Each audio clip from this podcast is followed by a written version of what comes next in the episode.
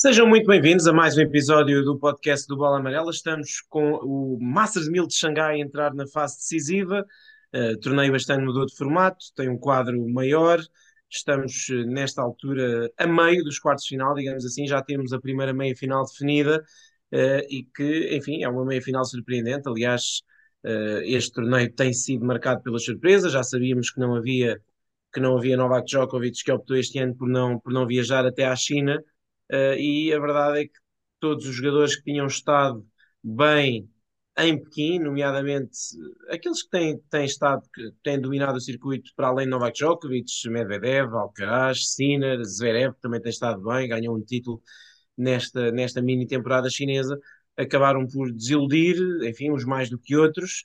Uh, no caso de Yannick Sinner e de Carlos Alcaraz ainda chegaram aos oitavos de final, mas, mas enfim, e, e vamos começar por aí, Pedro. Como é que vês este, este Masters 1000 de Xangai completamente reconfigurado, com o Berto Urcates e Sebastián Corda apurados para a primeira meia-final, nesta fase com apenas um top 10 ainda em prova, Andrei Rublev vai jogar uh, na outra metade do quadro, eh, não sei se te surpreende mais ou menos, se houve derrotas destes favoritos surpreenderam mais do que outras, mas o que é que pensas disto tudo?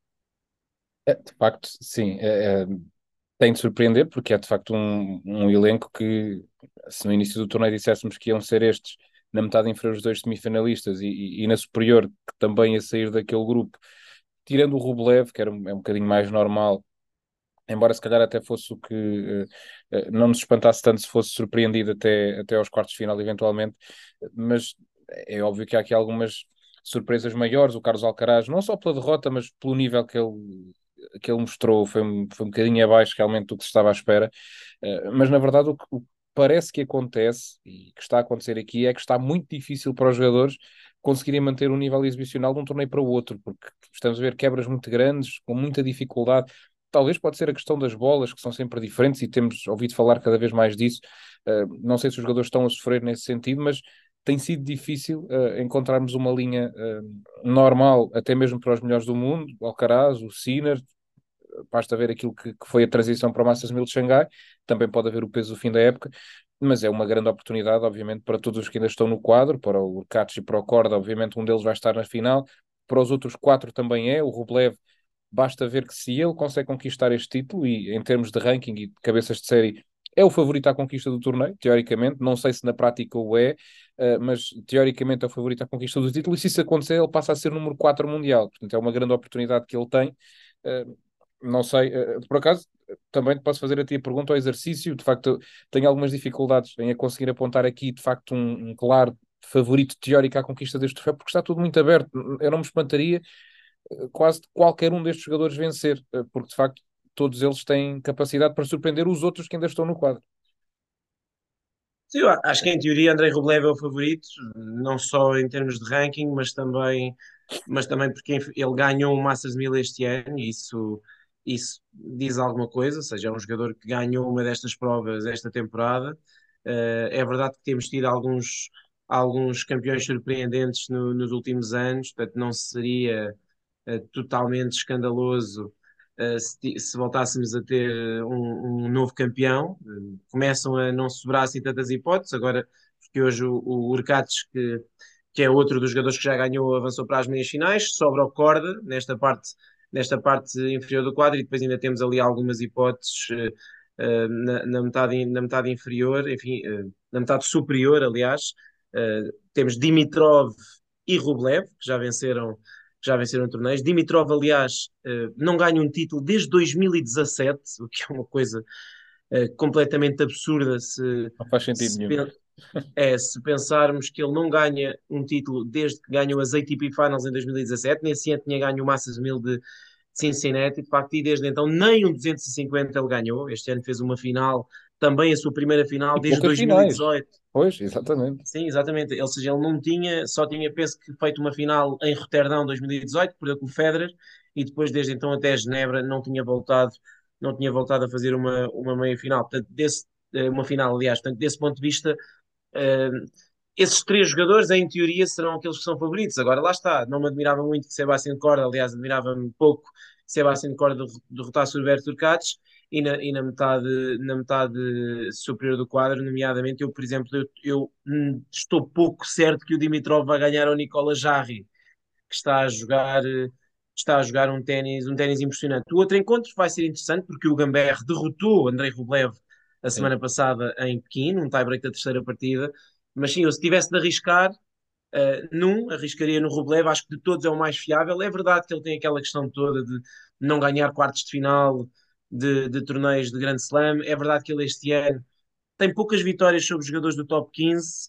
Ontem foi, penso que apenas a quinta, foi a primeira desde julho, foi a segunda desde abril, mas ele é fiável diante de jogadores mais, de ranking mais baixo, digamos assim. E neste caso ele não vai ter mais nenhum top 15 para enfrentar até à. E este torneio, não sei se concordas, mas embora seja um Masters 1000, como é evidente, parece que perde um bocadinho essa aura e esse peso em cima deste tipo de jogadores do que se tivessem agora de jogar com Djokovic, com, com o próprio Alcaraz, mas com o quadro tão aberto numa fase tão adiantada, embora eles saibam que, que há todo o dinheiro e todos os pontos em jogo e o peso de ser o Masters 1000, eu acho que perde um bocadinho essa aura e eu acho que isso, para um jogador como o Rublev, uh, pode soltá-lo um bocado.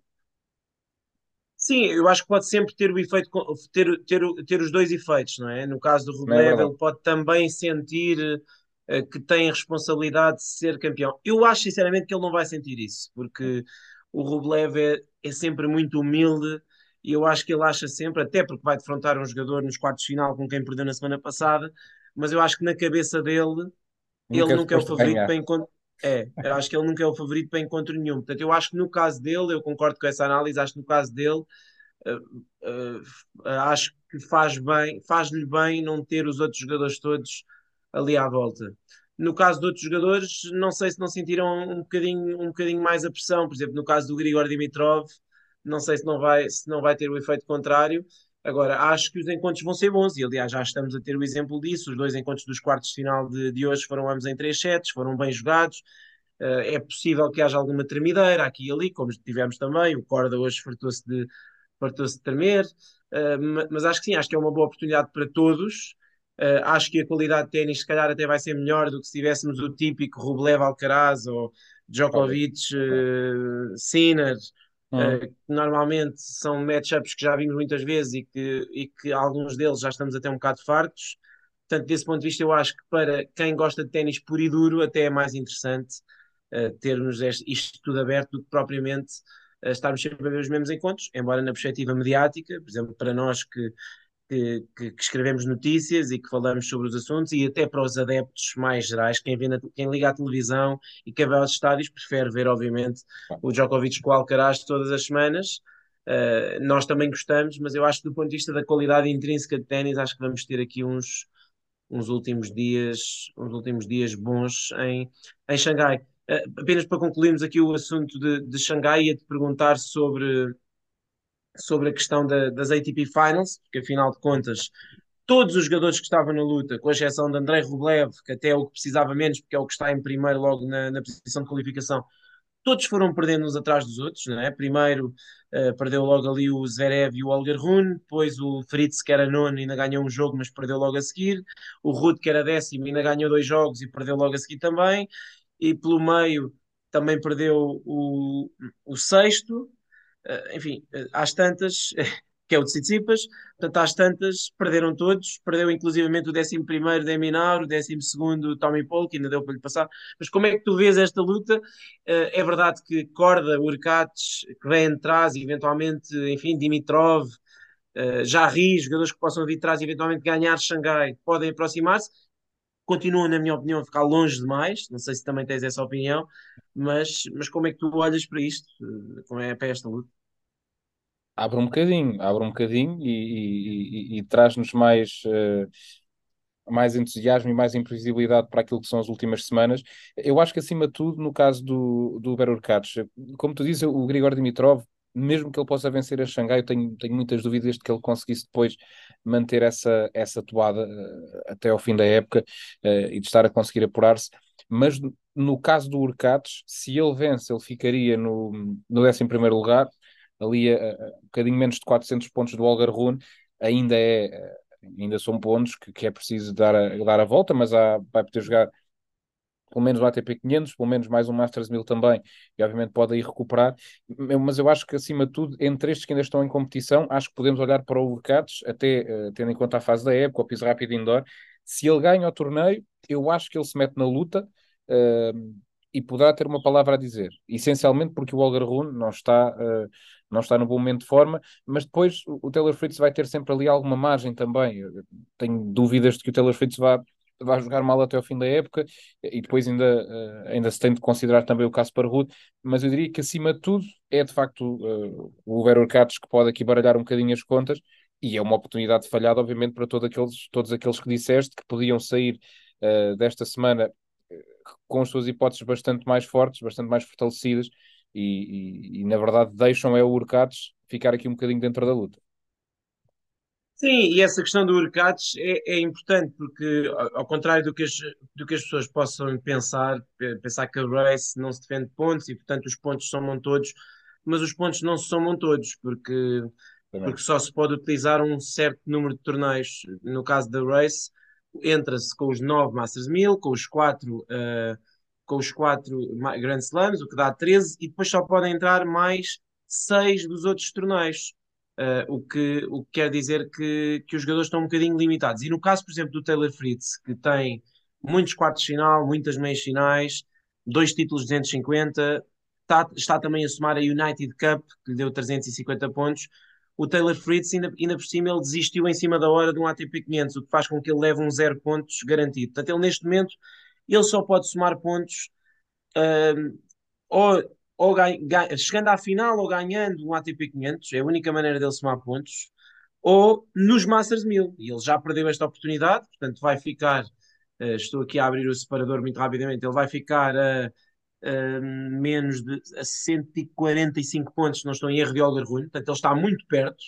Só que o problema é que ele não vai conseguir somar nada em Tóquio, a menos. Ele defende o título em Tóquio, mas esses pontos não interessam para aqui. Mas pronto, ele não vai conseguir somar nada em Tóquio, a menos que vá à final. Ou seja, ele se for à final, aproxima-se do Rune, isto assumindo que o Rune vai continuar sem ganhar jogos. O Rune vai jogar em Estocolmo uh, e pode, apesar de tudo, tem ali uns últimos torneios onde pode somar. Agora, o, o, o Fritz só pode somar pontos com final em Tóquio e fazer final em Tóquio não é nada garantido para o Fritz, não, porque o quadro está fortíssimo. E só conseguirá ultrapassar o Rune para a semana se ganhar em Tóquio e se o Rune eventualmente não, não somar muitos pontos. E no caso do Urcados, o Urcados tem, de facto, ele tem dois torneios em que somou 45 e ainda estão a contar. E vai jogar os ATP 500, quer de Viena, quer de Tóquio. Portanto, ele pode somar, de facto, é o que tu dizes. Se ganhar Xangai, entra na luta eu tenho sempre algumas dúvidas que o jogador que ganhe Xangai a seguir vai ganhar Tóquio e depois vai ganhar a Viena. Acho que no limite, enfim, pode ser que ele tenha passa mais uma semana boa das outras duas e entre em Paris com chances de qualificação.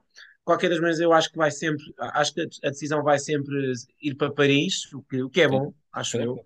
Até para essa semana seria interessante, até porque o número do mundo também vai estar em, em, em jogo e, e, vamos ver como é que como é que os jogadores vão, vão lidar com isso. Acredito que pelo menos ali três lugares, uh, na pior das hipóteses, dois lugares entrarão em aberto para, para o 1000 de Paris, onde estão muitos pontos em, em aberto. Antes de passarmos ao, ao título da Liga Xiontec em, em Pequim, ia-te perguntar só concretamente sobre, sobre o Carlos Alcaraz, de facto, enfim, nós também estamos um bocadinho mal habituados. Ontem, por exemplo, uh, deu-nos a sensação de que, de que ele não jogou bem, mas talvez uh, seja muito. Estamos mal habituados, porque na verdade Grigor Dimitrov fez a sua, melhor, a sua melhor exibição em muito tempo, jogou muitíssimo bem, é um jogador extraordinário. Uh, não é vergonha nenhuma perder com ele, já a grande maioria dos grandes jogadores do mundo perderam. Federer já perdeu num Grande Slam, uh, Djokovic já perdeu no Masters 1000 com, com Dimitrov, portanto não é uh, um escândalo completo, mas não deixa de ser, não deixa de ser estranho ver Alcaraz ir à China e sair de lá com, sem títulos, no fundo, não é? E a questão do número do mundo também é importante porque fica comprometido. Sim, sim, é, é como tu dizes, é, ele, deixa, ele deixa as pessoas mal habituadas e à espera que, sendo tão jovem, apresente já uma regularidade em termos de resultados que, eh, de facto, é, é muito difícil de vermos no ténis mundial. Tem sido uh, sempre a ganhar, são três jogadores que, que, que, nos últimos 20 anos têm conseguido fazer, portanto, um, ehm, isso faz, faz, faz muita diferença e é. E, e acho de facto pesa depois na hora de analisar aquilo que, aquilo que se está a passar com ele. Uh, mas é como dizes, uh, está aqui uh, a ter esse, esse choque com a realidade. Acho que também não, acho que não lhe faz mal uh, perceber isso e de saber que tem de trabalhar e que, que, a concorrência continua dura. Ele sabe que não vai desatar a atropelar toda a gente. E depois, na questão do número 1, um, claramente as coisas ficam uh, mais difíceis para ele. Eu acho que ele continua, obviamente, a ter hipóteses, mas tendo em conta que ele está na race ali a cerca de 500 pontos do, do Novak Djokovic, pode apertar um bocadinho, porque uh, o Djokovic vai chegar mais fresco fisicamente ao Masters 1000 de Paris e depois às ATP Finals. É verdade, podemos dizer com menos ritmo, mas naquelas condições de jogo eu acho que não faz grande diferença. Eu acho que ele vai lá chegar bem. E o Alcaraz, uh, lá está, eu, eu acho que até mais do que a questão dos pontos. É, o Alcaraz a jogar a este nível, de facto, não vai ser fácil conseguir cortar essa diferença de 500 pontos para, para o Djokovic. Vai ser uma luta interessante na mesma. Não acho que tenha ficado tão dramático, uh, ou quase tão dramático como o Alcaraz disse, a dizer que agora fica muito difícil. Eu acho que ainda é claramente possível, mas está obviamente mais duro, uh, até porque eu acho que ele tem essa noção. Não está a jogar propriamente bem, e o Djokovic vai voltar de um tempo em que em termos mentais esteve desligado, está descansado, em termos físicos também há de chegar bem, e é uma fase época em que ele normalmente uh, consegue sempre estar, estar bem em todos os níveis. Sim, acho que vai ser seguramente um torneio, um par de torneios finais, não é? De circuito em Paris e em, e em, e em Turim interessantes. Mas lá está, Carlos Alcaraz também já nos habituou a surpreender-nos uh, com, coisas que não estamos à espera, nomeadamente, nomeadamente daquela final do Wimbledon. A verdade é que ele desde o Wimbledon não uhum. ganhou nenhum título. Pode dizer-se que o seu nível, obviamente, nunca mais foi o mesmo que foi dessa, nessa final do Wimbledon. Eu acho que é, é justo dizê-lo, mas também não é propriamente muito surpreendente, nem é estranho que assim seja para um jogador de 20 anos que ainda assim é preciso não esquecer, tem 63 vitórias em 72 encontros este ano. É um absurdo. Seis Eu acho que ele também vai começar a gerir, a saber gerir melhor o esforço e, e como lidar com o corpo na fase final da época. O ano passado sofreu uh, e com a experiência lá de melhorar isso. Sim, e mesmo que não ganhe mais nada este ano, tem sim, três torneios ainda pela frente e são três torneios onde seguramente uh, vai atacar o sétimo título, eventualmente o oitavo, mas mesmo que não ganhe mais nada, uh, é uma época na mesma na mesma incrível para o jogador espanhol ao nível das melhores épocas dos melhores jogadores da, da última geração. Quanto ao circuito feminino, tivemos de facto essa vitória da Iga Swiatek em, em Pequim, é, uma, é um statement para ela, porque de facto foi uh, perdeu a liderança do ranking mundial uh, depois de uma derrota no US Open dura para a Helena Ostapenko, depois em Tóquio também uh, teve aquela exibição muito errática contra a Verónica Kudermetova, e aqui está ela em Pequim, no primeiro grande torneio depois do US Open, no seu primeiro grande torneio, porque foi o primeiro torneio em que ela apareceu no quadro como segunda cabeça de série, digamos assim, porque também lá estava a Sabalenka, uh, e a verdade é que acabou por ser ela a ganhar o troféu de maneira, de maneira clara, com boas vitórias, nomeadamente aquela diante da Coco Gauff, em que acabou com a série de vitórias consecutivas da norte-americana, embora enfim tenha tido ali muitos problemas com a Caroline Garcia, esteve a dois pontos da derrota, mas mas é uma grande semana, diríamos nós, e uma semana com significado importante para a IGA, não é? Tendo em conta que, que ela podia ter-se deixado ir abaixo com a perda no número. É, eu acho que foi exatamente ao contrário, de facto. Uh, e ela às vezes falava disso e uh, parecia-me em algumas alturas, quando ela dizia que ah, isto se calhar vai ser mais fácil quando não for número um, parecia-me que era um bocadinho a sacudir a pressão e quase a, a mentalizar-se de que ia deixar de ser número um e era quase a justificar de até prefiro deixar de ser número um. Mas a verdade é que agora que não é, voltámos a ver muito daquilo que ela demonstrou ao longo do último ano, especialmente naquela fase inicial em que era número um e que estava na série de vitórias impressionante. Um, voltámos a ver isso esta semana, aquele ténis de, de, de esmagar quem está no outro lado, mas também com alguma inteligência, porque ela na semana anterior uh, parecia estar a jogar, uh, nos primeiros encontros, parecia estar a jogar uh, um bocadinho descontrolada, tudo ao tiro, sem, sem pensar no que estava a fazer. E ela, nesta semana, a caminho do título, jogou com mais calma, jogou mais pensado. Parece que deu uns passos atrás e perceber: deixa-me voltar à base, voltar ao que eu fazia bem. E de facto voltou a resultar. Uh, lança de novo a luta pela, pela liderança do ranking WTA até ao fim do ano, também é interessante e é óbvio que é bom termos a Iga eh, de volta ao seu melhor para termos esta rivalidade com a Sabalenka, depois com outras, obviamente com outras que, que se metam na, na discussão, mas ter as duas a um grande nível e não termos agora, ou não passarmos a ter agora uma Sabalenka a varrer tudo, ou, ou, tranquila na frente e a Iga muito longe dela. Portanto, é óbvio que, que há, há aqui a ganhar por ténis feminino e eu acho que de facto a Iga acho também o exagero dizer estar de, estar de volta, porque ela não teve uma não teve nenhum desastre e não se afastou completamente, mas está de volta àquela forma uh, que a colocou no topo com larga distância e eu acho que pode acabar muito bem a época. Sim, é, concordo. Acho que ela, acima de tudo, uh, teve uma coisa esta semana, naqueles últimos dois encontros, que foi serviu incrivelmente bem e o serviço dela tem sido um bocadinho um problema e ela a servir assim é muito difícil depois de derrotar, servindo, entra mais dentro do corte, tem mais bolas fáceis para finalizar, depois ela tem muita variedade uh, no seu ténis, que deixou de utilizar nestes, últimas, nestes últimos tempos, como dizias, mas ela ganhou Roland Garros jogando ténis variado, uh, variando os ângulos, variando a profundidade, variando os serviços, variando a resposta, não foi a jogar à, à mocada na bola, portanto vê-la vê-la servir bem e conseguir outra vez jogar um ténis uh, eh, mais variado é, bom e vai ser de facto muito interessante também para as WTA Finals. Há algumas dúvidas em relação ainda ao próprio elenco, enfim, que ficou fechado, mas que uh, apesar de estar fechado, há algumas dúvidas em relação às jogadoras checas, à Mukova e à Vondrushova. Vamos ver se elas, se elas irão, se eventualmente irá a Maria Sakkari, que neste momento é a primeira suplente.